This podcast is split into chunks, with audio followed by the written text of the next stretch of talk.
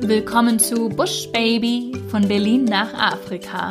Dein Podcast, wenn es um Afrika geht. Ob Reiseinspirationen, Mindset oder individuelle Lebensgeschichten, die durch Afrika geprägt wurden. Wenn dich Afrikas Sonnenuntergänge nicht mehr loslassen, dich die Wildnis immer wieder in den Bann zieht, du das Meeresrauschen bei Kapstadt vermisst oder du Inspiration für deine erste Reise suchst, dann bist du bei Bush Baby genau richtig.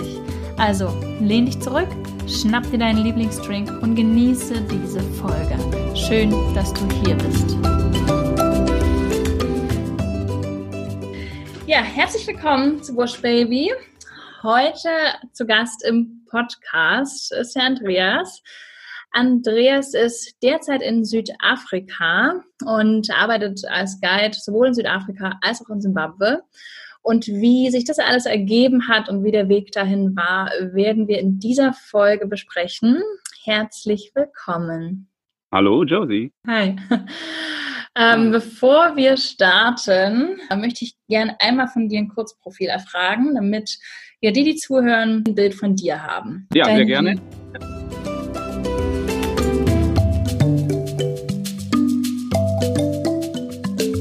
Dein Leben in einer Minute. Das ist ja eine interessante Frage. Mein Leben in einer Minute. Ich bin 38 Jahre alt, komme vom Bodensee, wunderschönen Bodensee, habe danach äh, ein paar Jahre im Raum Stuttgart studiert, dann elf Jahre auf den Tag genau in Wiesbaden gelebt, bevor ich mich entschieden habe, äh, meinen Traum von Afrika wahrzumachen mhm. und lebe seit ja, knapp zwei Jahren fest in Afrika, eigentlich in Simbabwe. Ähm, bin jetzt seit ein paar Monaten in Südafrika und äh, dann Corona hier auch erstmal gefangen sozusagen in einem Nationalpark. Das ist mein Leben in aller Kürze. ähm, was verbindest du mit Afrika? Uh, äh, was verbinde ich mit Afrika? Ich glaube, jeder, der mal in Afrika war, äh, wird es wird es kennen, dass es sehr schwer zu beschreiben ist, was es was eigentlich hier so packt.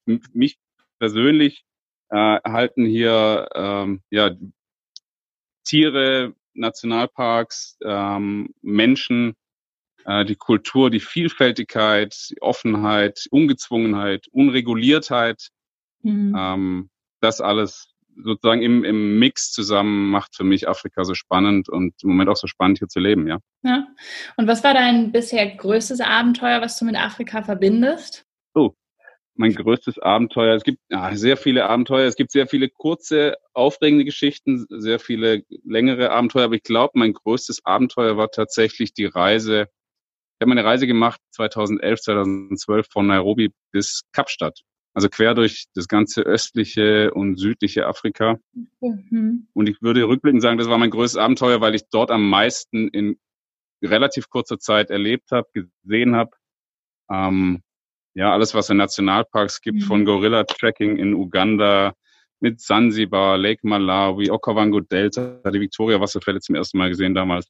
Durch, quer durch Namibia bis Südafrika. Ich glaube, das war mein größtes Abenteuer. Wie bist du da gereist? Äh, ich bin mit einer mit einem Overlander gereist. Das heißt, im Grunde ist es eine organisierte Reise für Low Budget.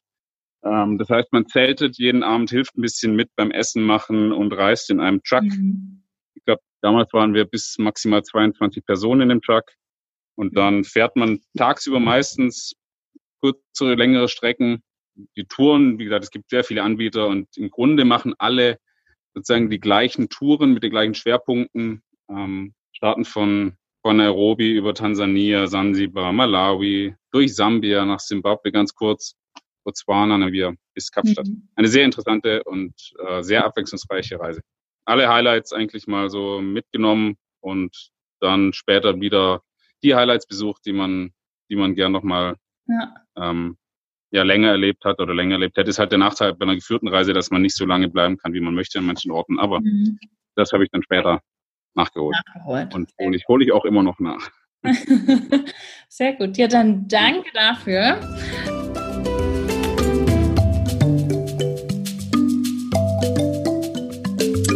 Bevor wir oder dass wir so deinen Weg, wie du Guide äh, in Zimbabwe und Südafrika wurdest, äh, erfahren, würde ich gerne mal noch fragen, was hast du eigentlich ähm, ja in Deutschland gemacht? War dein Leben sah da doch schon sehr anders aus? Äh, unvergleichlich zu dem, was ich hier habe. Ich war in Deutschland, ich habe es äh, vorher kurz erwähnt, ich habe studiert, ganz klassisch Betriebswirtschaft, mhm. äh, hatte mit Tieren, Natur, Safaris und so weiter nicht am Hut. Ähm, bis zur ersten Afrikareise, aber ich glaube, da kommen wir noch drauf nachher. Und habe dann elf Jahre in einer Immobilienbank in Wiesbaden gearbeitet. Ähm, im, Im Controlling, äh, Regul Regulations, also ganz viel ähm, ja, recht langweilige Sachen im Rückblick, die nicht so wahnsinnig spannend sind wie das, was ich hier erleben darf. Ja, also schon irgendwie ja. was ganz komplett anderes.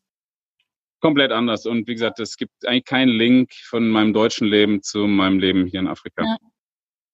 Und was, du hast gerade selber gesagt, äh, ja, eigentlich kam das dann so mit der ersten Reise für dich nach Afrika, dass das äh, alles ins Rollen kam. Wann war die und was hast du da gemacht? War das diese Overland-Tour oder war das was anderes? Nee, das war deutlich früher. Ich glaube, mein, meine Beziehung zu Afrika wird dieses Jahr äh, volljährig. Also ich bin das erste oh. Mal 2002, so alt bin ich schon, 2002 nach, äh, nach Südafrika gereist. Und ja. zwar hat, war das nach dem Ende meines Zivildienstes. Das, damals war es ja noch Pflicht, Bundeswehr oder Zivildienst zu machen. Und ich habe Zivildienst gemacht. Und ein sehr guter Freund von mir, ein Schulfreund, der Gunther, mhm. ähm, der hat seinen Zivildienst in Südafrika gemacht. Und äh, der Zivildienst im Ausland äh, musste oder ging damals drei Monate länger als in Deutschland, mhm. um anerkannt zu werden. Und dann hat er mir angeboten, dass ich ihn besuchen komme. Und dann habe ich mir ein Ticket nach Südafrika geholt und war für vier Wochen in Südafrika und habe damals, glaube ich, so richtig, ja, ich habe nicht so richtig gewusst, wo ich eigentlich hinreise. Mhm. Äh, so viel ins Blaue hinein. Und diese vier Wochen, ähm, die haben würde ich sagen, mein Leben verändert, ja, aus heutiger Sicht. Die haben das Ganze ins Rollen gebracht und seitdem hat Afrika mich nie wieder losgelassen. Was hast du in den vier Wochen gemacht? Also was ist es, wo du sagst, das, das hat dein Leben verändert? Äh, der Gunther hat in einem, äh, in einem Waisenhaus, AIDS-Waisenhaus in der Nähe von Durban gearbeitet, in God's Golden Acre. Mhm. Und dann war ich zwei Wochen äh, sozusagen mit ihm dort und habe dort mitgeholfen, habe mit den Kids ein bisschen was gemacht. Äh, wir haben immer wieder immer Ausflüge gemacht mit den Kindern auch. Und dann waren wir zwei Wochen auf eigene Faust unterwegs und sind so ein bisschen an der, an der Ostküste, sagen wir, von ähm, ja, auf und ab gereist, sag ich mal, ja. Und ja, ich kann, auch da kann ich nicht so richtig sagen, es war ein Erlebnis, es war so diese gesamte Reise, die mich so fasziniert hat und weil es sowas anderes war, was ich in meinem Leben vorher erlebt hatte, ähm, ja, dass ich seitdem infiziert war mit dem mhm. Afrika gehen. Okay, ja. dann bist du nach den vier Wochen zurück und bis dann, wie ging das weiter? Regelmäßig, ich sage jetzt mal so im Rahmen von Urlauben, ähm, jährlich nach Afrika zurück und hast verschiedene Länder bereist? Oder ist dann irgendwie schon die Idee gereift, Mensch, äh, du könntest dir vorstellen, mal da zu leben und zu arbeiten? Oder kam das eigentlich erst viel später? Äh, ja, das Ganze hat tatsächlich ein bisschen gedauert. Ich wäre natürlich gern viel öfter nach Afrika gereist, aber während dem Studium äh, hat man normalerweise nicht so viel, also ich hatte nicht so viel Geld, dass ich mir Afrika-Reisen leist, leisten mhm. konnte. Ich wollte dann studieren hier, das hat aber dann aus irgendwelchen Gründen auch immer nicht geklappt. Also so ein Auslandssemester zu machen. Ähm, und dann die nächste Reise, das hat tatsächlich ein paar Jahre gedauert. Ähm, meine Mama hatte immer den großen Traum, in die Serengeti zu reisen. Mhm. Ähm, und äh, dem äh, Bernhard Jimek sozusagen zu folgen. Der Serengeti darf nicht sterben, wer das noch kennt. Und da mein Papa große Flugangst hat, habe ich mich dann sozusagen geopfert und bereit erklärt, meine Mama auf eine Safari zu begleiten nach Tansania. Und dann sind wir 2006, ah. ich glaube im Februar 2006 sind wir für neun Tage nach Tansania gereist, in einer kleinen Gruppenreise sozusagen mit deutscher Reiseleitung. Mhm. Und waren neun Tage, oder sagen wir von den neun Tagen siebeneinhalb Tage ausschließlich äh, auf Safari und da hat mich sozusagen das Safari-Fieber wirklich gepackt. Und dann nach dieser Reise äh, habe ich online ein bisschen gesch geschaut, was man, ob es überhaupt möglich ist, für Ausländer Safari Guide werden zu können. Ja. Und ich glaube, was ich damals, also wenn ich das heute noch so richtig weiß, in Tansania dauert die Ausbildung drei Jahre und kostet für Ausländer ein Heidengeld. Und dann war das Thema eigentlich ziemlich schnell wieder begraben, ähm, dass es eigentlich nicht, nicht machbar ist für mich oder nicht möglich, das das zu machen. Ja, ich war immer noch mitten im Studium ähm, und es wäre auch schwer geworden, meinen Eltern beizubringen, dass ich jetzt nach Tansania gehe und Safari Guide mache. Also das hat immer noch eine Weile gedauert. Wie gesagt, dann im Anschluss äh, habe ich immer wieder Reisen gemacht, vor allem ins nach Südafrika bin ich allein gereist, habe meine besten Freunde mitgenommen. Mhm. Ähm, dann, wie gesagt, 2011, 12 die drei Monatstour äh, durch ganz Afrika oder durch ganz Ost- und Südafrika. Und dann habe ich 2012 nochmal eine Reise gemacht im also Oktober, November äh, nach Tansania und Kenia. Und dort habe ich dann einen kennengelernt, den Jamie aus England, der gerade von einem Safari-Guide-Kurs aus Südafrika kam. Und der hat mir dann so ein bisschen, bisschen erzählt, was er da gemacht hat und die Organisation mhm. genannt. Ähm, der hat es mit Eco-Training gemacht und dann bin ich zurück nach Deutschland. Und wie gesagt, kam gerade aus einer dreimonatigen Auszeit, was auch nicht so einfach war, bei meinem Arbeitgeber durchzusetzen ja. oder um Verständnis zu bitten ähm, und habe gegoogelt, äh, wie, die, wie diese Ausbildung aussieht. Und das kann man machen, wenn man Zeit und Geld hat. Und das geht so zwischen zwei Monaten und einem Jahr. Ja. Hab mir das dann, wie gesagt, dann habe ich mir das alles angeschaut, was man machen kann. Dachte mir, gut, ich mache diese zwei Monate. Das ist so eine Art Grundausbildung, die man macht. Das nennt sich äh, Level 1. Damit kann man dann, könnte man theoretisch guiden im Auto. Mhm. Oder man macht diesen kompletten Jahreskurs, was noch viele andere kleine Kurse beinhaltet. Und dann auch einen sogenannten Trails Guide Kurs, wo man zu Fuß äh, Safaris macht.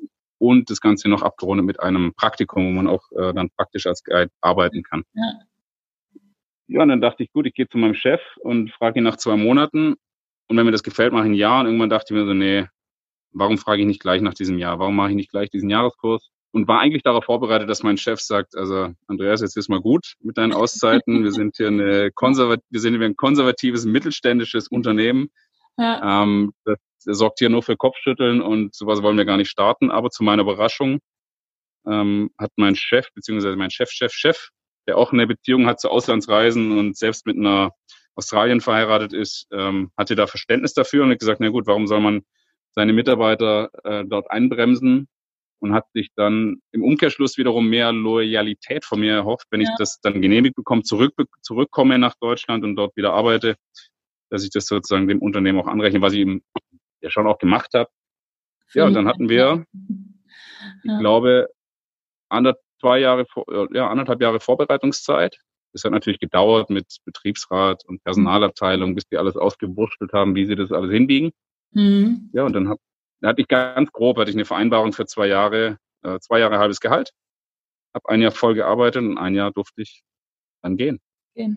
Und das war zeitlich, also 2012 hattest du deine drei Monate, dann habt ihr sozusagen anderthalb ja, Jahre das alles hingebogen und dann bist du 2014 in deine Jahresausbildung gestartet? Genau, August 2014 ging es dann los. Ähm, das hat, war natürlich noch ein bisschen Vorbereitung sozusagen nötig. Ich war damals noch eine Freundin, wir sind dann in eine kleinere Wohnung gezogen, weil ich muss, wie gesagt, ich musste irgendwie meine Kosten reduzieren, weil hört sich dann alles erstmal gut an, aber wenn man plötzlich sie mit halbem Gehalt zurechtkommen muss, mhm. ähm, dann ist es für viele, oder war das für mich natürlich auch eine Umstellung und viele haben gesagt, oh, ich will das auch machen, ich will auch ein Jahr Auszeit und was, was ja. geht das? Und dann sage ich, ja gut, zwei Jahre halbes Gehalt und dann haben, die, haben alle abgenommen, das, äh, abgewunken, das könnten sie nicht stemmen. Und wie gesagt, ich hatte keine Verpflichtung, ich habe kein Haus gekauft, ich hatte kein Auto abzubezahlen.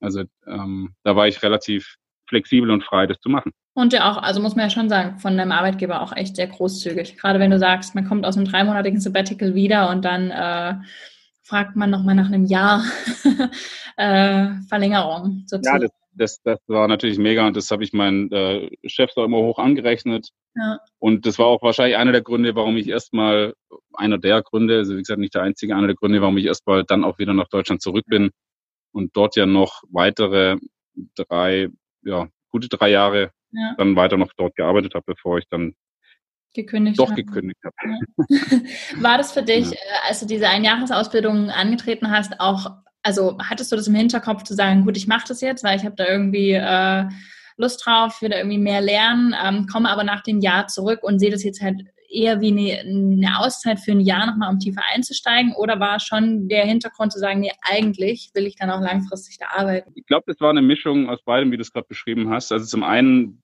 wollte ich, wollte ich nach den ganzen Reisen doch mehr eintauchen in das Ganze und mehr Wissen darüber. Und zum anderen aber auch rausfinden, ob das äh, eine Alternative für mich wäre. Tatsächlich, wenn ich nach Afrika gehe, ähm, wäre das ein Job, den ich mir vorstellen könnte und dann eine Ausbildung dazu zu haben und so allein schon die Möglichkeit dann zu haben, zu sagen, ja gut, ich gehe nach Südafrika, ich kann dort was arbeiten. Ich wollte nicht in der Bank hier arbeiten, also das ähm, so groß war der Drang dann doch nicht auszuwandern. Ja.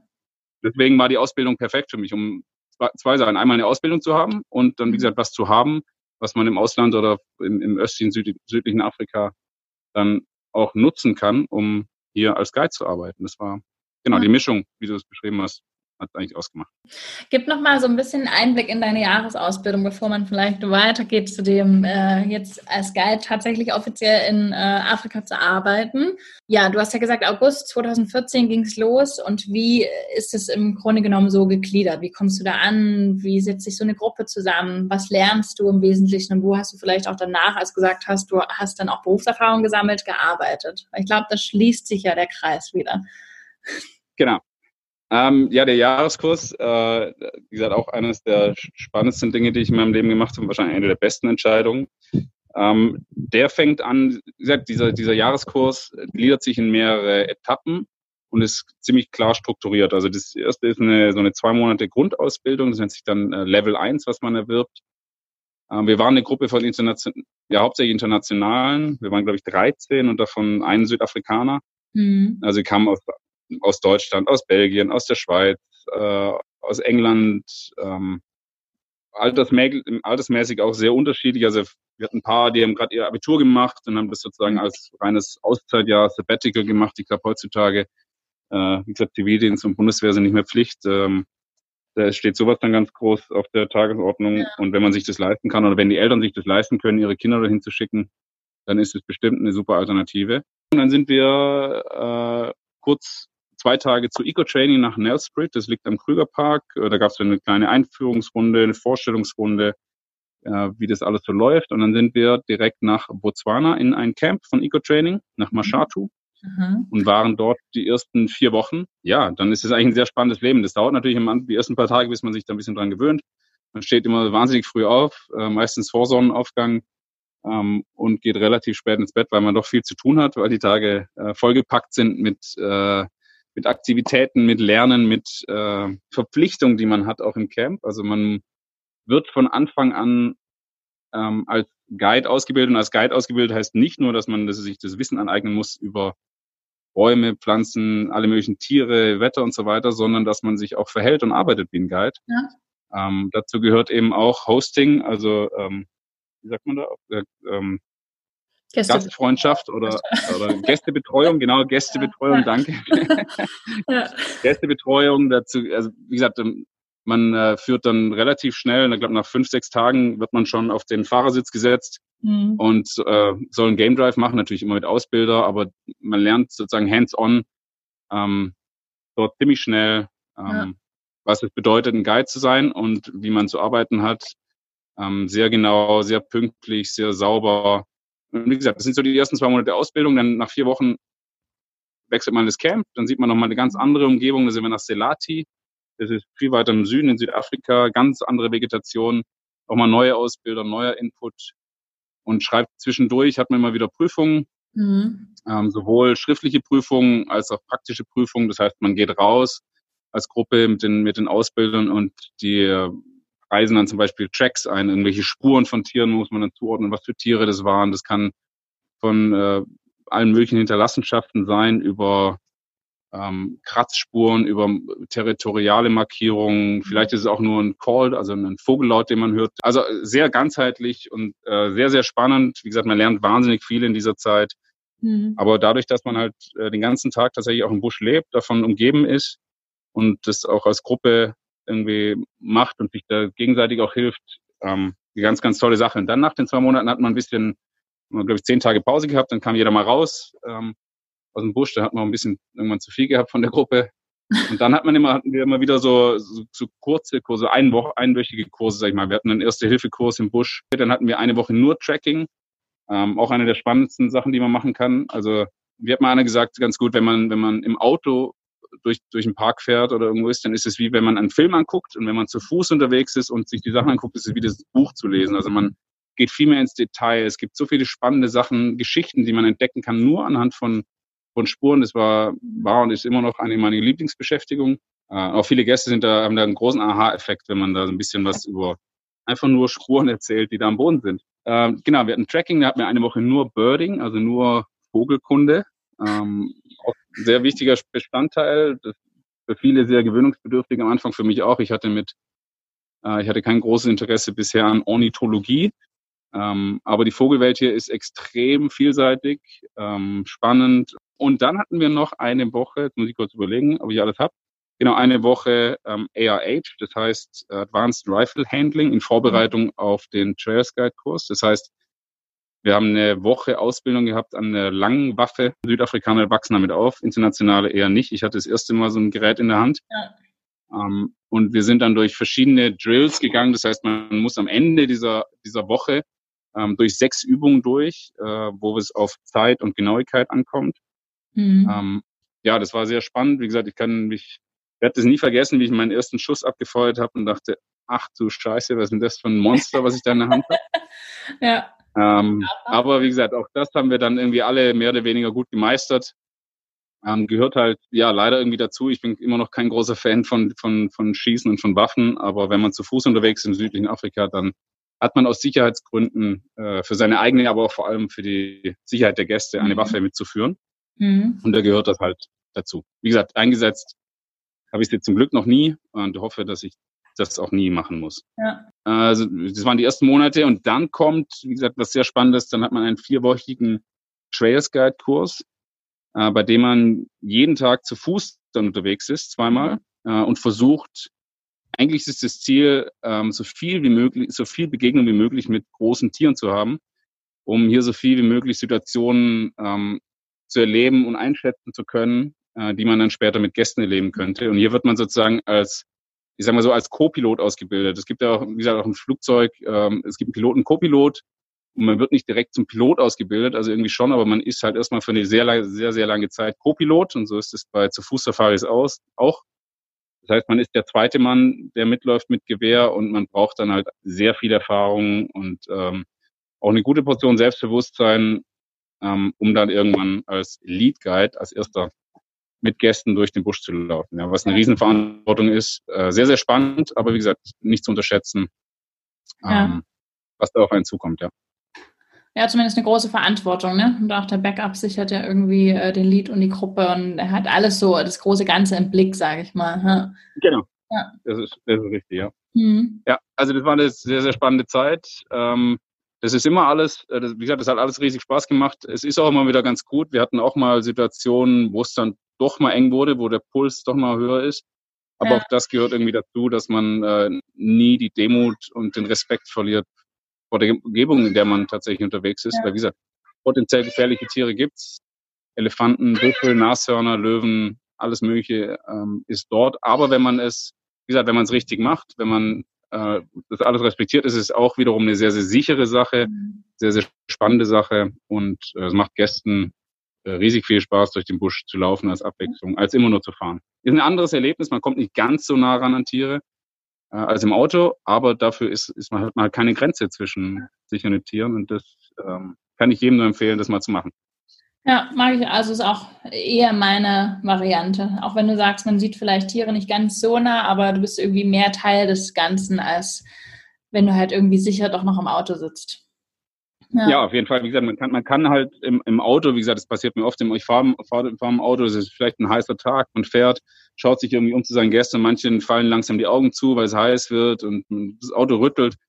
Äh, das wird einem zu Fuß nicht passieren. Zu Fuß ja. schaut man hinter sich und die Leute sind, der, die Augen sind groß, die Ohren sind auf, die sind hellwach, weil plötzlich, ja, sie sind plötzlich Teil des Ganzen ja. und können sich dem nicht, nicht einfach entziehen und sagen, oh, ich laufe einfach mal hinterher. Man, es ist schon wahnsinnig spannend und äh, hinter jedem Busch könnte könnte was Spannendes lauern. Mhm, ja. ja.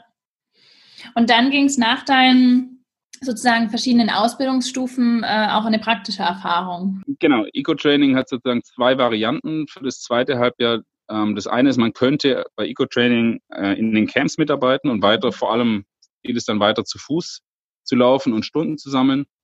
Ähm, oder man bekommt einen Praktikumsplatz vermittelt, wo man dann praktisch als Guide mhm. arbeiten kann. Ich, hatte, ich bin dann äh, hier nach Gora gekommen, im Edo Elephant Park in Südafrika.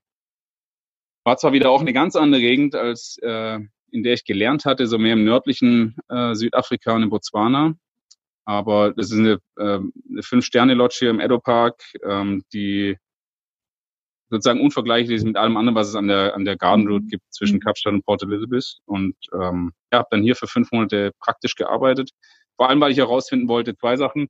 Ähm, kann ich mir überhaupt vorstellen, sozusagen jeden Tag mit Gästen rauszufahren und denen sozusagen alles zu erklären, was, was dort ist? Und zweitens, akzeptieren Gäste mich überhaupt als Guide? Weil jetzt, wenn ich mir jetzt aus meiner Perspektive jetzt reisen, die 10.000 Kilometer nach Südafrika, gehen auf ihre erste Safari, treffen ihren Guide äh, und sie kommen vielleicht, die kommen, Gäste kommen aus Deutschland und dann steht plötzlich ein Deutscher vor ihnen vom Bodensee und der sollte jetzt hier durch den Busch guiden. Ähm, das hat sich aber schnell herausgestellt, dass das tatsächlich für die meisten Deutschen und für eigentlich für alle Deutsche, ich habe keine schlechte Erfahrung mit Gästen hier gehabt, das sehr zu schätzen wissen, weil sie natürlich auch viel mehr fragen können, viel offener sind. Englisch ist immer eine Barriere, egal wie gut die Leute sprechen. Mhm. Ähm, das zweite Wichtige war aber auch, dass wir haben auch Locals hier, die reisen, also Südafrikaner. Wie empfinden die das, wenn ein Deutscher sie durch ihr Land oder durch ihre Natur führt? Aber auch das, ähm, da dauert es immer ein paar Minuten, bis man warm wird, bis sie merken, okay, der, ähm, das ist tatsächlich eine Leidenschaft für ihn, das macht ihm wahnsinnig Spaß. Und dann bricht dort das Eis auch ziemlich schnell. Und wie gesagt, das ganze Gora-Erlebnis hier zu arbeiten in, einem, in, einer, in so einer High-End äh, Safari-Lodge, wo die Leute sehr, sehr viel Geld dafür bezahlen, das hat wahnsinnig viel Spaß gemacht und die Leute, egal wie viel sie bezahlen, in einem, in einem Game Drive Fahrzeug sind alle gleich äh, mhm. und allen macht es Spaß und viele haben kindliche Freude in den Augen, wenn sie das erste Mal einen Elefanten sehr nah sehen oder Löwen brüllen hören in der Nähe von einem Auto und dann irgendwann auch kleinere Tiere sozusagen zu schätzen wissen und äh, einen Spaß daran haben, wenn ein Warzenschwein vorbeiläuft und der Schwanz geht nach. und ähm, weil du gesagt hast, also für dich gab es so zwei Dinge herauszufinden, wie du zum einen äh, von Gästen wahrgenommen wirst und ob sie das akzeptieren, aber auch für dich äh, kannst du dir vorstellen, sozusagen als Guide tagtäglich äh, zu arbeiten. Jetzt äh, kann man ja sagen, weil du sagst ja auch gerade hier, das heißt, du bist eigentlich gerade in diesem Camp zurück, wo du mal angefangen hast äh, zu arbeiten. Genau, ich bin sozusagen back to the roots. Ich bin äh, durch glückliche Umstände hier gelandet im, ja. im, im Corona-Lockdown sozusagen. Ja, ja, genau. Also konntest du für dich die Frage so beantworten, dass du sagst, okay, äh, du willst definitiv als Guide arbeiten nach diesen fünf Monaten, die du dann erfahren hast. Äh, zumindest war es eine Option, ja genau. Ich konnte mir das dann, wenn ich dann sage, ich gehe jetzt darauf nach Südafrika, dann äh, konnte ich mir vorstellen, als Guide zu arbeiten, weil mir das riesig viel Spaß gemacht hat und ich eigentlich auch durchgehend positive Rückmeldungen bekommen habe. Und ja, das war, das war wichtig herauszufinden, ja. ja. Obwohl ich es, obwohl ich hier gegangen bin, man, wie gesagt, man hat hier, hat mir ja auch ziemlich schnell einen Job angeboten, weil, wie gesagt, es gibt hier, Gravenot ist sehr, sehr beliebt bei deutschsprachigen Gästen. Mhm. Äh, das heißt, wir haben dementsprechend viele deutsche Gäste hier. Auch äh, Altersschnitt ist auch eher sagen wir, höher. Das heißt, mhm. Englischkenntnisse sind nicht immer so ausgeprägt. Und ähm, da hätten die gerne einen deutschen Guide hier gehabt oder einen deutschsprachigen Guide. Aber zu dem Zeitpunkt war ich klar, dass ich erstmal wieder zurück nach Deutschland gehe und äh, zurück zu meiner damaligen Ex-Freundin und zurück zu meinem ja. Arbeitgeber. Genau. Ja. Und das war dann im Sommer 2015 sozusagen. Ein Jahr später ging es für dich erstmal wieder nach äh, Deutschland zurück. Genau, Sommer 2015 bin ich dann zurück nach Deutschland und habe dann auch äh, ein paar Monate später innerhalb der Bank ähm, den Job gewechselt, was ganz, was glaube ich auch relativ wichtig war für mich, um überhaupt weiterzumachen, sozusagen dort in der Bank, um neue Sachen zu machen. Der alte Job, den ich ein paar Jahre gemacht habe, das wäre dann aus verschiedenen Gründen, glaube ich, nicht mehr so lang gut gegangen, wie es, ja, wie ich dann tatsächlich noch dort war, ja. Mhm, okay. Und dann ging es sozusagen, du hast den Job gewechselt. Ähm, ja, wie ging es dann mit dir und Afrika weiter? Was hat das mit dir gemacht? Mit welchen irgendwie Gedanken hast du gespielt? Ähm, wann kam so die Entscheidung, dass, wie du es gesagt hast, ja doch dann zwei, drei Jahre später gekündigt hast und los bist? Ach, das ähm, langer Prozess, ja, äh, tatsächlich. Für viele am Ende äh, nicht überraschend, dass ich es gemacht habe. Für mich irgendwie schon. Also am Anfang war so die Frage, okay, ich bin jetzt zurück nach dem Jahr, ich habe wahnsinnig viel gelernt, wahnsinnig viel mitgenommen für mich, aber wie, was mache ich damit weiter? Also ich wollte das nicht verlieren, ich wollte nicht einfach dann das abhaken und dann die nächste Fernreise geht nach Asien oder nach Amerika. Ja.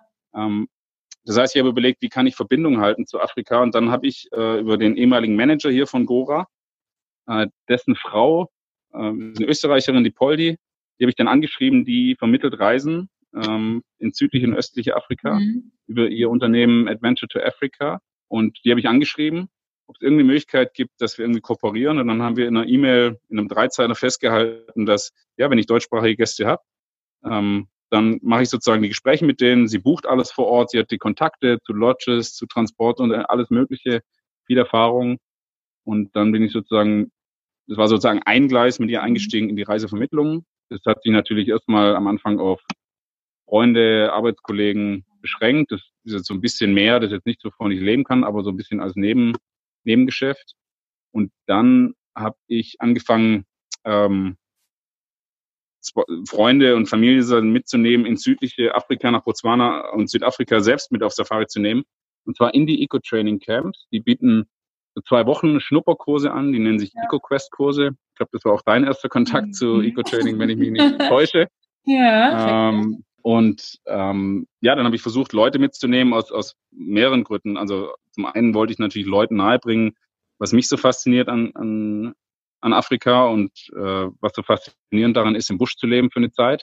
Und zum anderen, für jeden, den ich mitgenommen habe und den ich vermittelt habe, habe ich ein bisschen Geld bekommen. Das heißt, mhm. meine Reise wurde dann ein kleines bisschen günstiger. Mhm. Also es war so ein bisschen äh, auch ja, egoistisch gedacht von mir, Leute mitzubringen. Aber wie gesagt, ich wollte natürlich auch äh, das Leuten nahebringen. Und dann habe ich immer wieder so diese zwei Wochen Kurse mitgemacht, so zwei, drei, ich glaube, am Ende waren es vier oder fünf bevor ich dann tatsächlich gekündigt habe in Deutschland, um einfach die Verbindung zu halten, um weiter zu Fuß laufen zu können, um das nicht zu verlieren. Ja, ja. genau, weil ich nicht so, weil ich da noch nicht so richtig wusste, wo es ja. hin, wo das Ganze hinführt. Ja. Und die Kurse, was du jetzt meintest, diese zwei, drei Wochen mit Freunden vor Ort, das heißt, du warst dann aber auch schon der Backup oder hast mitgearbeitet oder warst jetzt auch eher als Urlauber da und hast es vermittelt? Nee, ich war dann immer, ich glaube, nach dem, nach dem Jahreskurs war ich so richtig als Urlauber nicht mehr hier ich habe dann immer mitgearbeitet in den Camps ähm, ja.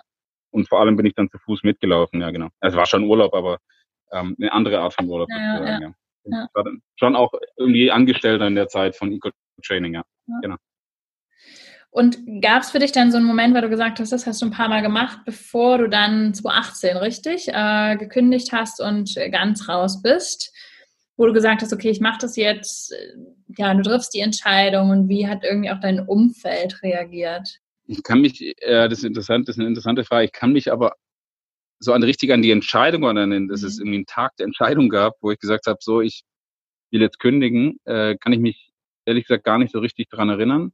Das war, ich glaube, das war so ein Prozess, der ging ein paar Tage und irgendwann habe ich, ähm, ich glaube, das ist so eine Bauchentscheidung. Irgendwann gesagt, nee, ich, ich kündige und äh, ich habe eine relativ lange Kündigungsfrist gehabt. Ich glaube, ich habe tatsächlich gekündigt im Februar 2018 auf 30. September. Also okay. auch hier lange Vorbereitungszeit und ähm, habe das meinem Chef oder habe das meinem Chef aber schon vorher besprochen, um auch hier irgendwie möglichst sauberen Übergang herzustellen. Also ich wollte jetzt ähm, denen auch nicht in den Rücken fallen und das ähm, wollte, dass das alles zu einem guten Ende führt sozusagen. Man äh, weiß ja nie, sieht sich immer zweimal im Leben. Ja. Ähm, und dann war das so ein Prozess, ja. Ich, wie gesagt, ich kann das gar nicht mehr so richtig. Ich habe mich nicht hingesetzt und eine Liste gemacht mit Pro und Contra. Ähm, irgendwann war das so der, okay, äh, jetzt oder nie. Mhm. Ähm, keine Kinder, kein, wie gesagt, keine, keine, keine finanziellen Verpflichtungen. Jetzt könnte ich es machen und wenn es mir nach einem Jahr oder zwei nicht gefällt, kann ich auch immer noch zurück und ähm, ja, bin noch nicht zu alt für alles, was da noch sonst kommt. Ja. ja. Ähm, und dann bist du im September, Oktober äh, nach Südafrika und Botswana eigentlich, ne? Weil du hast mit Eco-Training gearbeitet und äh, da haben wir uns ja auch kennengelernt, sozusagen 2018 im, im Eco-Quest-Kurs in Mashato, richtig? Genau. Ja. Ähm, ja, ich sag mal so, als ich gekündigt habe, war dann schon der Plan, dass ich erstmal noch, erstmal wieder so zwei, drei Monate mit Eco-Training arbeite, um einfach auch äh, wieder anzukommen, um Wissen aufzufrischen und so weiter. Und mhm. dann war ich aber auch nicht ähm, so spontan, dass ich dachte, naja, gut, das mache ich mal, dann gucke ich mal, was kommt. Also ich wollte irgendwie schon einen Plan haben, wie es dann weitergeht. Mhm. Und habe mich dann versucht, als Guide zu bewerben, aber aus Deutschland heraus sich als Guide zu bewerben, war einfach wahnsinnig schwierig, weil, wie gesagt, die einzige Lodge, die mich kannte, war Gora. Und Gora, die hätte mich liebend gern genommen damals. Aber wie gesagt, es gibt keine Chance auf ein Arbeitsvisum in Südafrika für mich und ohne Arbeitsvisum können sie mich nicht nehmen. Ja. Ähm, also musste ich mir das erstmal abschminken. Und dann habe ich mir, ja, habe ich online nach anderen Jobs in Afrika gesucht, die irgendwie was mit Tourismus zu tun haben. Und dann hatte ich äh, nach mehreren Telefoninterviews tatsächlich einen Job als Reisevermittler in Nairobi für eine deutsche Reiseagentur. äh, dachte, gut, okay. okay, zumindest habe ich einen Job, ich habe ein Einkommen, ja. ich habe irgendwie eine Basis. Nairobi, da kann man, da kann man anfangen, auch wenn ihr das sehen könntet, da rennt gerade ein Elefantenherde ins Wasserloch. Sorry, ich bin ein bisschen abgelenkt. ähm, ähm, ja, das heißt, ich, das war erstmal so ein Plan B. Gut, ich bin am richtigen Kontinent, richtige Branche ist zwar noch nicht der Job, den ich will, aber von dort aus wird sich schon was ergeben und habe das dann erstmal so als gegeben angenommen. Und dann bin ich nach, äh, wann bin ich denn losgereist? Im, ja, im Oktober, Anfang Oktober bin ich dann nach Botswana und vier Wochen, muss drei oder vier Wochen vor gewesen sein, habe ich eine E-Mail bekommen. Da stand einfach nur ein Betreff Joboffer von irgendeiner E-Mail-Adresse, wo ich schon, ich hätte, ich war schon kurz davor, es zu löschen, weil ich dachte, das ist eine Spam-Nachricht. Ja. Habe mir dann doch angeguckt und hat sich herausgestellt, dass es ein Unternehmen in Zimbabwe, mhm. Zambesi Cruise and Safaris, die haben einen deutschen äh, Reiseleiter gesucht und die haben mir ein Jobangebot gemacht. Und dann habe ich da relativ, also innerhalb von Minuten geantwortet. Ich gesagt, ja, was, was muss ich machen? Was wollt ihr? Ja. Kein Problem. Dann haben wir ein Skype-Interview vereinbart. Da habe ich meinem Chef, äh, ich habe zehn Minuten lang geskypt. Ich habe ein paar Fragen gestellt. Und dann war so das Ergebnis, okay, ich fange an, krieg dieses, dieses Monatsgehalt und äh, ich soll dann Mitte Januar kommen. Und das war's. Also es gab dann keine weitere schriftliche Korrespondenz mehr, kein Arbeitsvertrag oder nichts. Und auf Grundlage dessen habe ich dann äh, in Nairobi angerufen, habe gesagt, äh, dass die Zeit noch nicht reif ist für diesen Job, dass ich ein anderes, äh, einen anderen Job wahrnehme in Zimbabwe und ja und habe das sozusagen gekündigt, bevor es überhaupt losging. Ja, dann paar Wochen bevor es dann eigentlich losging äh, nach Botswana, ja. habe ich dann einen Job in Zimbabwe angenommen ab Januar. Und in Zimbabwe, ich, kenn, ich kannte mich in Zimbabwe nicht wirklich aus. Ich war einmal in Victoria Falls, wie ja. die meisten Touristen, wenn sie nach Zimbabwe kommen. Und dann war ich bei Eco-Training, genau, bis äh, Mitte Dezember. Also mhm. gute zwei Monate bei Eco-Training in Mashato. Wie gesagt, da haben wir uns bei einem Eco-Quest-Kurs kennengelernt. Ja. Da habe ich zwei Eco-Quest-Kurse begleitet und einen Trails Guide-Kurs als Backup. Ja. Ja, und dann hab, bin ich nach einer kurzen Winterpause sozusagen in Deutschland zurück und bin dann nach Zimbabwe geflogen. Auf gut Glück und mal gucken, was da so kommt. Und bin, bin an einem Tag eingereist, in dem es in Zimbabwe ein bisschen rund ging. Äh, da war da war ein bisschen Unruhen in, in der Hauptstadt ähm, und bin abends angekommen und da war nicht klar, ob sie mich abholen können oder nicht ja. und wie sie mich in die Lodge bringen. Und dann bin ich durch, ein, durch eine Geisterstadt Harare äh, gefahren worden nach Pamusinda. Das ist die Basis von Zambesi Cruise Safaris, mhm. so gute 100 Kilometer außerhalb. Ja, und dann habe ich dann dort als Reiseleiter ähm, angefangen zu arbeiten. Und das aber, also du bist sozusagen hingeflogen, immer noch auf Basis dessen, dass ihr einen zehnminütigen Skype-Call hattet und gesagt habt, ja, passt, alles schick, ähm, aber du kanntest weder Land noch Leute, noch irgendwie, wie man das ja, ich sag mal, in Deutschland auch ganz gern gewohnt ist, dass das alles schriftlich und vertraglich festgehalten wird. Ähm, nee, das, gab's alles. Das meinte ich mit, Ne, das meine ich mit un unregulierte. Das ist, es hat, wie gesagt, kann man Nachteile drin sehen, man kann Vorteile drin sehen. Ja. Ich habe bis heute mit einer Basic Cruise Safari keinen Arbeitsvertrag. äh, mir wurde mehrfach einer versprochen, aber irgendwann ist es auch gut, ist, der Handschlag zählt, äh, ja. darauf kann man sich verlassen und bis dato hat das auch alles super funktioniert und im Grunde ist es hier in Südafrika ähm, nichts anderes, ja? ja. Genau. Man verlässt sich auf das Wort und das, äh, wie gesagt, das zählt zum Glück und daran halten sich die Leute. Ja, und dann bin ich nach Zimbabwe. Und dann hat es aber auch erstmal, wie gesagt, ich wusste überhaupt nicht, wann die Saison da losgeht, wie das, wie das alles abläuft. Die haben einen deutschen, deutschsprachigen Reiseleiter gesucht für ihre deutschen Gruppen, mhm. äh, deutschen Reisegruppen. Das heißt, äh, man war nicht nur, oder ich bin nicht nur Safari-Guide, ich bin mehr Reiseleiter und auf diesen Reisen, wenn wir in Parks sind, dann ähm, wechsle ich in die Rolle als Safari-Guide was mir tatsächlich immer noch mehr Spaß macht wie Reiseleiter, wobei ich auch das eigentlich äh, ja. mittlerweile ganz gern mache und mir das mehr Spaß macht, wie ich, wie ich gedacht hätte. Ja. Genau, Zambezi Cruise Safaris. Ähm, was, also, was können die Leute sich so dahin darunter vorstellen? Was erleben sie in Zimbabwe und was, ja, was begleitest du da eigentlich für Reisen? Was sieht man? Was macht man da? Wie sieht so ein Arbeitsalltag bei dir da aus? Ähm, was, also Zambezi Cruise Safari ist ein Unternehmen mit, äh, ich muss gerade überlegen, ich glaube, wir haben eins, zwei, drei, ich glaube mittlerweile sechs Lodges in, also kleine Hotels sozusagen in Simbabwe verteilt ja. und haben mehrere Hausboote auf dem Karibasee, der mhm. sozusagen im Norden an Sambia angrenzt. Und äh, wir bekommen von deutschen Reiseanbietern ähm, sozusagen deutsche Reisegruppen nach, mhm. nach Zimbabwe geschickt. Die kommen in der Regel, äh, ganz fein kommen die in Victoria Falls an, da begrüße ich die, und dann sind wir, haben wir ein festes Programm. Da sind wir zwei Nächte in Victoria Falls, äh, besuchen die Wasserfälle natürlich. Von dort gehen wir dann vier Tage oder vier Nächte auf ein Haus, auf eine Hausbootsafari auf dem Karibasee. Sehr spannend ist, weil dieser Karibasee ist ein Stausee in Simbabwe, der äh, flächenmäßig ähm, zehnmal größer ist wie der Bodensee. Mhm. Ähm, und in der Regel ist, sieht man kaum, an, kaum ein anderes Schiff. Man sieht ein paar Fischerboote, aber das war's. Das ist sehr, sehr dünn besiedelt. Das meiste ist an den Ufern tatsächlich äh, Nationalparks oder Safari-Gegenden, Safari-Parks. Und da gehen wir, machen wir jeden Tag einen Landgang. Da gehen wir auf zu Fuß-Safaris, da gehen wir auf Safaris im Auto, da besuchen wir ein traditionelles Fischerdorf von dem Stamm der Tonga, die dort leben. Mhm. Und dann sind wir in Kariba, äh, kommen in Kariba an, das ist auf der anderen Seeseite. Äh, und von dort äh, fahren wir dann mit äh, Schnellbooten nach in den Mana Pools Nationalpark. Dann haben wir auch eine Lodge. Ähm, und dann sind wir zwei Nächte dort tatsächlich nur auf Safari in einer ganz faszinierenden Gegend, äh, weit ab vom Schuss. Mhm. Und von dort reisen wir dann runter nach Harare, also äh, in den Süden, äh, wo wir dann die letzten zwei Nächte in unserer Lodge in Pamosinda sind. Ähm, eine ganz spannende, abwechslungsreiche Reise. Ähm, und die Leute unterschätzen tatsächlich Zimbabwe bis, bis heute, ja. Ja, das ist tatsächlich ein Juwel im südlichen Afrika, was es wirklich sich lohnt zu bereisen. Es gibt Schwierigkeiten beim, beim Bereisen, wenn man allein unterwegs ist, aber als Gruppe oder wenn man es gut plant, überhaupt kein Problem. Es ist ein bombensicheres Land, also ein sehr, sehr sicheres Land, vielleicht zu anderen Ländern im südlichen Afrika vielleicht. Ähm, sehr, sehr freundliche Menschen, sehr fleißig, sehr ehrliche Menschen.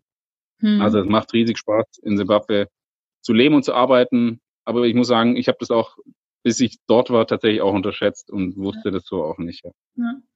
Ja, weil es schon in den Medien irgendwie immer ein bisschen anders dargestellt wird. Ne? So ging es mir äh, auch, als man dann das erste Mal dahin gegangen ist und sich irgendwie damit beschäftigt hat, dann liest man ja irgendwie einen Großteil eher negative Schlagzeilen, so wie du gesagt hast, du kommst da an, äh, es war irgendwie ein Tag von Unruhen und und und, aber so wie es eigentlich vor Ort ist und wie man es erlebt, das kommt äh, teilweise nicht rüber in Medien. Gut, so ist es mit Nachrichten meistens. Dass ja. wenn irgendwas aus dem Ausland kommt, und das betrifft ja nicht nur Südafrika oder südliche Afrika, dann sind halt meist negative Schlagzeilen, leider.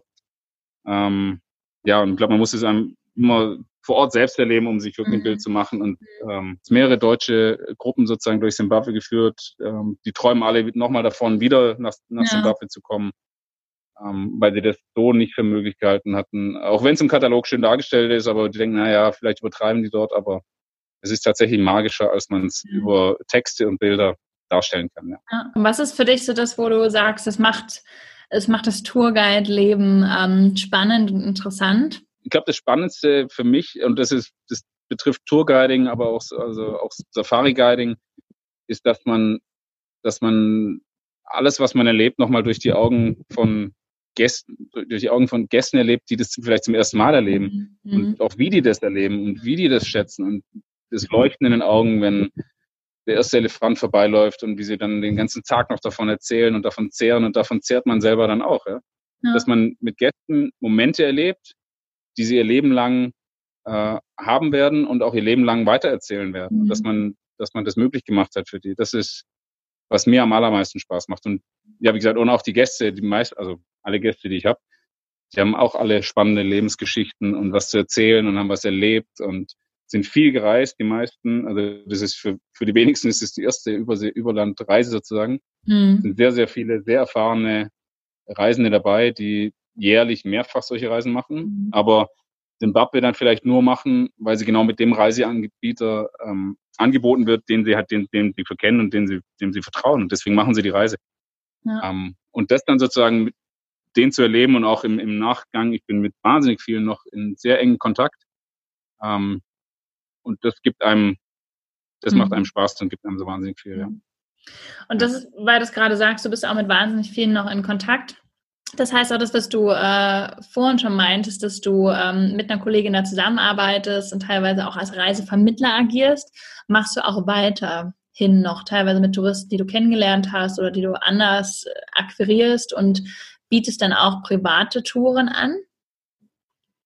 Ähm, ja, wie gesagt, mit, mhm. mit Poldi, mit äh, Adventure to Africa, wenn ich, das, das sind Arbeitskollegen oder Bekannte von Freunden oder Familie oder so mhm. weiter, wenn die sich für eine Afrika-Reise interessieren, dann äh, sag mal so, meine Hauptintention ist es tatsächlich zu beraten. Ähm, ich bin nicht so ein wahnsinnig guter Verkäufer, wenn es darum geht. Also könnte ich davon nicht leben. Aber ich berate wahnsinnig gerne und gebe meine, meine Erlebnisse weiter und was es alles zu bedenken gibt und ähm, an was, wie gesagt, auf was sie sich freuen können. Wenn dann mhm. jemand sagt, wird es gerne mit mir machen oder mit uns, dann mache ich da gern Reisevorschläge, Tourvorschläge und äh, wie gesagt, Paul, die bucht das alles. Ich mache so die, die Kundenseite. Ähm, ja, das mache ich immer noch und das ist so im Schnitt ist es sagen wir so eine Reise pro Monat oder ja. ja gut im Moment sind im Moment geht's gegen null. Und das ist ja auch eine ich hoffe, dass nach, ja. nach Ende der, der, der ja. Corona-Krise, äh, dann, wie gesagt, die Reisen sind, im Prinzip sind alle Reisen um ein Jahr verschoben, ziemlich genau. Also es springt keiner ab, es bleiben irgendwie alle an Bord. Äh, bedauern natürlich alle, dass es jetzt nicht stattfindet, aber sie freuen sich alle auf nächstes Jahr, wenn es dann hoffentlich wieder ähm, ein bisschen normaler ist und, und, die Reisen durchgeführt werden können. Ja, ja. klar. Und Corona ähm, hat ja auch dich jetzt ein bisschen in eine besondere Situation gebracht. Du äh, bist, ich weiß gar nicht mehr, Ende letzten Jahres, Anfang diesen Jahres nach Südafrika, nämlich wieder in das Camp, äh, was du sozusagen Anfang meintest und wo du deine erste äh, berufliche ja, Erfahrung so gesammelt hast. Ähm, wolltest da eigentlich nur, ich glaube, ein paar Monate erstmal sein, um gerade so die Zeit, wo in Simbabwe jetzt nicht die, äh, die Masse an Touren stattfindet, ähm, auch abzufedern und ja, dann sozusagen in Südafrika zu arbeiten. Bist aber jetzt immer noch. Ähm, nimm uns da mal mit. Ja, was machst du in Südafrika? Ähm, du bist du eher Safari-Guide. Wie sieht so dein Alltag da gerade aus? Im Moment sieht mein Alltag nicht so aus wie der eines Safari-Guides. ähm, aber nochmal zum, zum Anfang sozusagen, warum ich überhaupt hier bin. Ähm, ich habe äh, ich hab es irgendwie über andere Kontakte geschafft, mir ein Arbeitsvisum in Südafrika zu holen. Das war ja damals äh, der, der Auslöser, dass ich hier nicht anfangen konnte und habe das Arbeitsvisum und habe dann wieder angefragt hier in Gora, ob ich hier für ein paar Monate aushelfen könnte. Was natürlich hilft, ich kenne mich hier aus, ich kenne die, ich kenn die meisten Leute noch sozusagen, da ist keine große Einarbeitungszeit nötig. Und ähm, ja, die haben mich mit offenen Armen empfangen. Mhm. Und so habe ich im Januar hier angefangen zu arbeiten und eigentlich planmäßig bis Mitte April. Dann wären eigentlich die ersten Touren in Simbabwe wieder losgegangen. Wie du sagst, es ist Nebensaison, es war Nebensaison in Simbabwe. Ja. Dort ist tatsächlich von November bis April ähm, ruhig bis gar nichts. Äh, liegt an der Regenzeit, die dort herrscht, mhm. dass viele Straßen unbefahrbar sind. Ähm, ja, das Wetter sehr wechselhaft. Das heißt, von Mai bis Oktober, November ist eigentlich die perfekte Reisezeit für Zimbabwe und das ist genau umgedreht zu der Reisezeit ähm, in Südafrika. Das heißt, hier ist Hauptsaison von November ähm, bis April. Mhm. Und so wäre das perfekt in, oder war das eigentlich perfekt in der Hauptsaison. Und ich habe dann hier gearbeitet. Ähm, und dann kam irgendwann der Corona-Lockdown oder dann kamen die ersten Maßnahmen, die ersten Reisen sind ausgefallen in Zimbabwe. Und war okay, ich bleib hier ein paar Wochen länger. Und dann kam der totale Lockdown hier in Südafrika zum, können wir überlegen, 27. März. Ähm, war totales Reiseverbot. Ähm, man durfte nicht mehr aus dem Haus, nicht mehr zum Joggen, den Hund nicht Gasse führen, gar nicht. Ja. Und dann habe ich ähm, ja Gora angefragt, ob ich hier bleiben darf, äh, ob es eine Möglichkeit gibt. Ähm, und die ja mir dann Arbeit sogar einen Arbeitsvertrag angeboten bis nächstes Jahr April. Ähm, und so sind wir jetzt hier zu dritt im Camp. Alle anderen Angestellten mussten raus. Zu dritt hier im Camp und passen so ein bisschen auf die Lodge auf, halten so ein bisschen die Lodge am Laufen. Das heißt, unser Alltag ähm, ist besteht aus Rasenmähen, äh, den Pool sauber machen, die Toiletten spülen, unsere Trinkwasseranlage laufen lassen. Alles, was man so, das ist so ein bisschen, naja, so, so Minimalbetrieb, sag ja. ich mal. Ähm, und seit dem Lockdown habe ich noch ein ganz spannendes Projekt. Äh, eigentlich seit dem ja, dritten oder vierten Tag des Shutdowns war ich jeden Morgen vor Sonnenaufgang ein paar Minuten raus in die, in die äh, Savanne und setze mich neben einen Erdmännchenbau und versuche Erdmännchen an mich zu gewöhnen. Und das ist für mein Projekt ähm, während des Lockdowns, bis wir wieder Gäste haben, dass ich es dann hoffentlich geschafft habe, dass die Erdmännchen sich an die Präsenz von Menschen gewöhnt haben und das zulassen, dass man dort morgens sitzt und die beobachtet, während die so verschlafen aus ihrem Bau kommen und sich nach Fressbeinen umschauen und die anfangen gegenseitig zu putzen und in der Sonne sich baden und ja, das mache ich jetzt seit zehn Wochen, sitze ich jeden Morgen vor Sonnenaufgang an einem Erdmännchenbau. Ach, ja, sehr spannend. Sehr süß. Und wie weit bist du? Sind sie an dich gewöhnt? Äh, ja, ich habe also, wie gesagt, es gibt da, ich habe versucht irgendwie rauszufinden, wie man das am besten macht. Es gibt ja so äh, drei, vier Kolonien im südlichen Afrika, die total habituiert sind. Ähm, aber man findet da keine, keinen Leitfaden, gar nichts. Also am Anfang saß ich im Landcruiser, sagen wir mal so 40, 40, 45 Meter weg, ganz still morgens.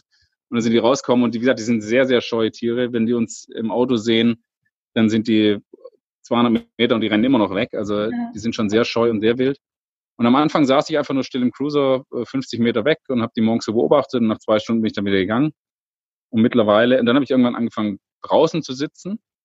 Da sitzt er ganz allein äh, im Gras und warte, bis die rauskommen. Und jetzt sitze ich äh, seit ein paar Tagen auf 10 Meter sozusagen Entfernung. cool. Ja. Und die sind schon, die, die gucken mich schon so ein bisschen an, so was, äh, was will denn der schon wieder? Aber sie sind sie, sie sozusagen, sie leben ihren Alltag, sie kommen raus und klar, die gucken in der Sonne, schlafen dann wieder mal ein bisschen ein, fallen um, putzen sich gegenseitig, fressen so ein bisschen, kommen jetzt noch nicht wirklich näher zu mir, aber ähm, gehen dann so nach, ich sag mal so nach ein bis zwei Stunden, je nach Wetter, mhm. kann ich ziemlich gut vorhersagen, nach ein zwei Stunden ziehen die dann los und gehen dann den Tag raus zum Fressen.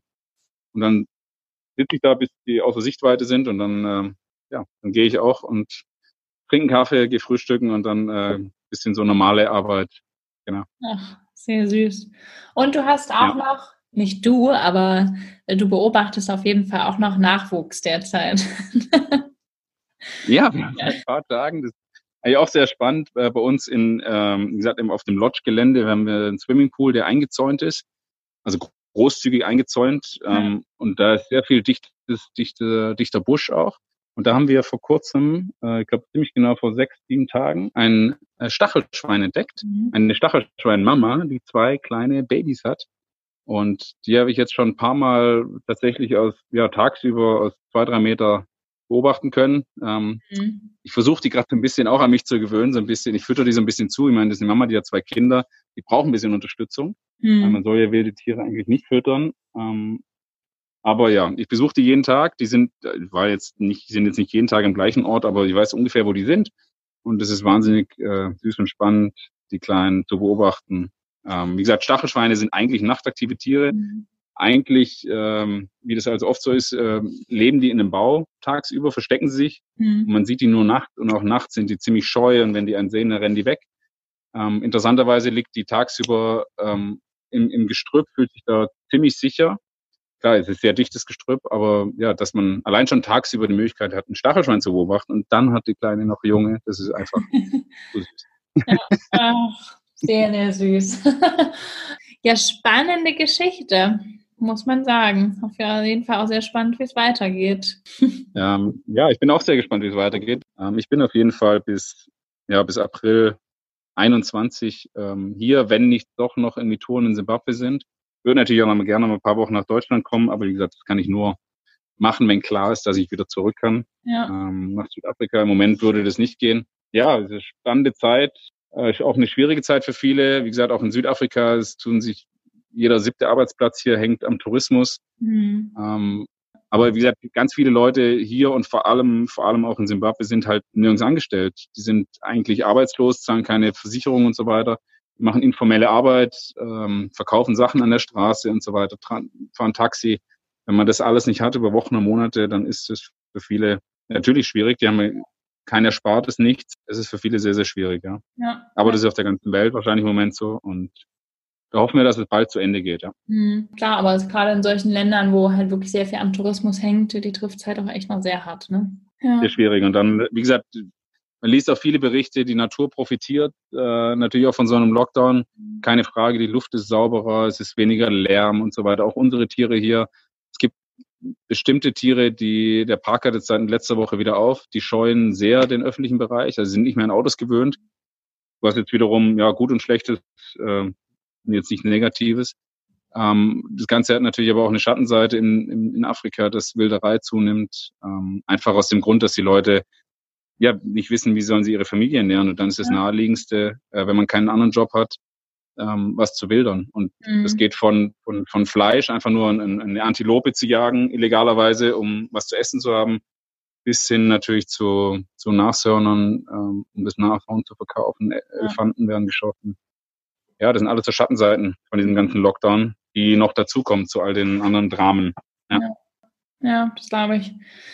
Ich danke dir für diesen Einblick und ähm, habe noch zwei abschließende Fragen an dich. Kannst du sagen, was bedeutet Reisen und Freiheit für dich? Reisen und Freiheit, das oh, bedeutet für mich, dem zu folgen und das zu erleben, was ich, was ich erleben möchte und eigentlich zu jeder Zeit, was im Moment dieser Reisebegriff ist, im Moment halt leider sehr eingeschränkt. Ja.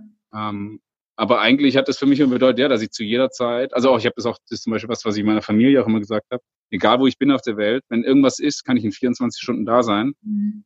Und das habe ich im Moment nicht mehr. Und wenn, ja, und das ist weg. Und das ist eigentlich unvor, unvorstellbar gewesen, dass das, dass das nicht mehr geht. Mhm. Und ich glaube, Reisen und Freiheit ist genau, ja, die Möglichkeit zu haben, jederzeit ähm, zu entscheiden, ich, ich gehe morgen nach Deutschland, ich gehe morgen nach Afrika, keine Ahnung. Ähm, frei zu sein und in seinen Entscheidungen und ohne Einschränkungen machen zu können, was man machen möchte. Ja. Mhm.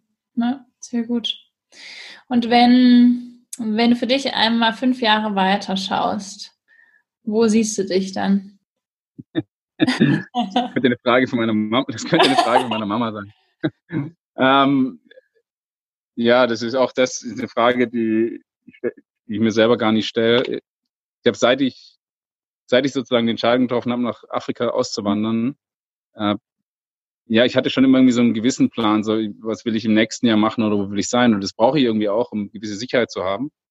Ähm, so ist es ja jetzt auch. Also ich, ich bin jetzt bis April hier, dann, dann gehe ich nach Simbabwe und dann bin ich vielleicht nächstes Jahr im Winter, also im südafrikanischen Sommer, im deutschen Winter wieder hier in Gora. Aber wie das dann weitergeht, wo mich das hinführt, ähm, das ähm, lasse ich offen. Das weiß ich ehrlich gesagt da habe ich im Moment einfach, da habe ich keinen Plan, ja. Und ja. wie gesagt, es ist so oft passiert, dass ich irgendwie einen Plan hatte und dann kam wieder was anderes dazwischen, mhm. was viel besser war oder was mich gefunden hat, mhm. dass ich im Moment nicht plane. Okay. Weil, wie gesagt, das hat, das hat mir mal einer meiner Ausbilder, Alan McSmith, ähm, mit auf den Weg gegeben oder uns auf den Weg gegeben. Gesagt, wie bringt man Gott zum Lachen? Erzähl ihm von deinen Plänen. Deswegen mache ich nicht, deswegen mache ich nicht zu lange Pläne. Ich habe eine Vorstellung davon, was im nächsten Jahr passiert oder wie die nächsten zwei Jahre laufen können. Mhm. Ähm, aber alles andere lasse ich mal passieren und lasse ich mal auf mich zukommen. Ja. ja da habe ich keinen, keinen Stress. Ja, und man hört aber auf jeden Fall raus, äh, es wird in Afrika wahrscheinlich stattfinden. Im Moment sieht es so aus, als würde das in Afrika stattfinden, ja, ja genau. Aber wie gesagt, man weiß nie, was, was passiert und was nicht passiert. Und ja, ja. ich will nichts ausschließen. Also ich, ich habe auch, ich, ist auch nicht so, dass ich mir nicht vorstellen kann, wieder nach Deutschland zu ziehen. Ja. Ich bin ja auch nicht aus Deutschland raus, weil es mir dort nicht gefallen hat. Ich wollte einfach hier in Afrika sein, das war mir wichtig. Ja. Das ist keine Entscheidung gegen Deutschland gewesen. Ähm, oder gegen, gegen Familie, Freunde oder irgendwas. Das war eine Entscheidung für Afrika. Und der Drang war einfach so stark, mhm.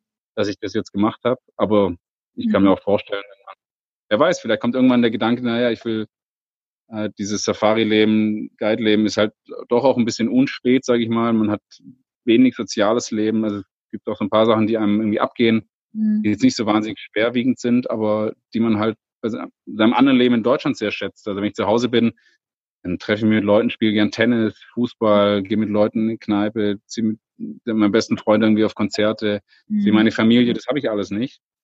Und es kann schon sein, dass der Tag wieder kommt, wo ich sage, so, das ist mir jetzt wichtiger und dann ja, ja habe ich die Möglichkeit, zurück nach Deutschland zu gehen und dann ja gut, dann wäre wahrscheinlich die Schattenseite, ich kann diesen Park oder die Tiere nicht mit nach Deutschland nehmen. Ähm, ja. Dann müsste man irgendwie einen anderen Weg finden, wie man diese zwei Leben miteinander vereinbart. Ja, ja. ja spannend. Ja. Das hm. also, ja, wer dir irgendwie folgen möchte oder mehr erfahren will, ja, oder gucken will, ja, wo stehst du denn in zwei, drei Jahren? Ähm, wo kann man das denn tun? Ähm, ja, ich bin auf äh, Facebook und Instagram unter Safari Guide Africa. Mhm. Ähm, äh, zum einen, zum anderen habe ich im Moment noch, bin ich noch dabei, eine Website aufzubauen. Da geht es aber mehr um, ähm, um ein Charity-Projekt, um einen äh, gemeinnützigen Verein, den ich jetzt eigentlich in Deutschland gründen wollte, während ich in der Heimat bin, aber das, wie gesagt, alles verschoben ist. Mhm. Ähm, und da wiederum den Bogen zu spannen, ganz spannend zum Gunther, den ich ja eingangs erwähnt hatte, also einen sehr guten Schulfreund, der mich, äh, der schuld ist an diesem ganzen Afrika, dieser ganzen Afrika-Geschichte. Also mitschuld ist auf jeden Fall. Äh, wir hatten vor wieder Kontakt, der ist Sozialarbeiter in Deutschland und wie gesagt, ich bin dabei, einen gemeinnützigen Verein zu gründen. Äh, hauptsächlich für eine, für die Schule, die Zambesi Cruise Safaris ähm, mit aufgebaut hat, unterstützt, die ähm, Chengeta Primary and Secondary School. Mhm. Also da sollte in ein paar Monaten die Webseite live sein. Ähm, ich kriege auch immer wieder von ehemaligen Gästen ähm, Spenden auf mein Konto, die ich verwenden soll für die Schule, das was ich auch immer ja. versuche zu machen oder mache natürlich. Es gibt den Wunsch, Patenschaften zu organisieren für ehemalige Gäste. Und äh, um das alles ein bisschen in gelenkte Bahnen zu gießen, wie gesagt, bin ich in der Vereinsgründung und ähm, der Gunther als Sozialarbeiter hat äh, sehr viele gute Kontakte und wird mich mhm. oder hoffentlich wird er mich dabei unterstützen und wir werden da zusammenarbeiten und hoffentlich dann auch ähm, irgendwann an den Punkt kommen, wo wir Freiwillige ähm, oder auch Sozialarbeiter nach Zimbabwe entsenden, um äh, uns bei der Arbeit vor Ort zu unterstützen. Ah. Ähm, aber wie gesagt, das ja. dauert noch ein bisschen. Ja. Ähm, spätestens, äh, sage ich mal, im nächsten Jahr, wenn der Lockdown dann, wenn Normalität wieder eingekehrt ist, dann hoffe ich, dass da mhm. Vollzug gemeldet werden kann. Genau. Aber sonst auf Safari Guide Afrika. Ja, spannendes Projekt. Dann verlinke ich das noch in den Show Notes mit, sodass wer möchte, sich da auf jeden Fall äh, gerne mehr anschauen kann. Cool. Dann danke dir für dieses Gespräch und ja, für deine Zeit. Ja, danke dir, Josie. Hat sehr viel Spaß gemacht. Danke. Mir auch.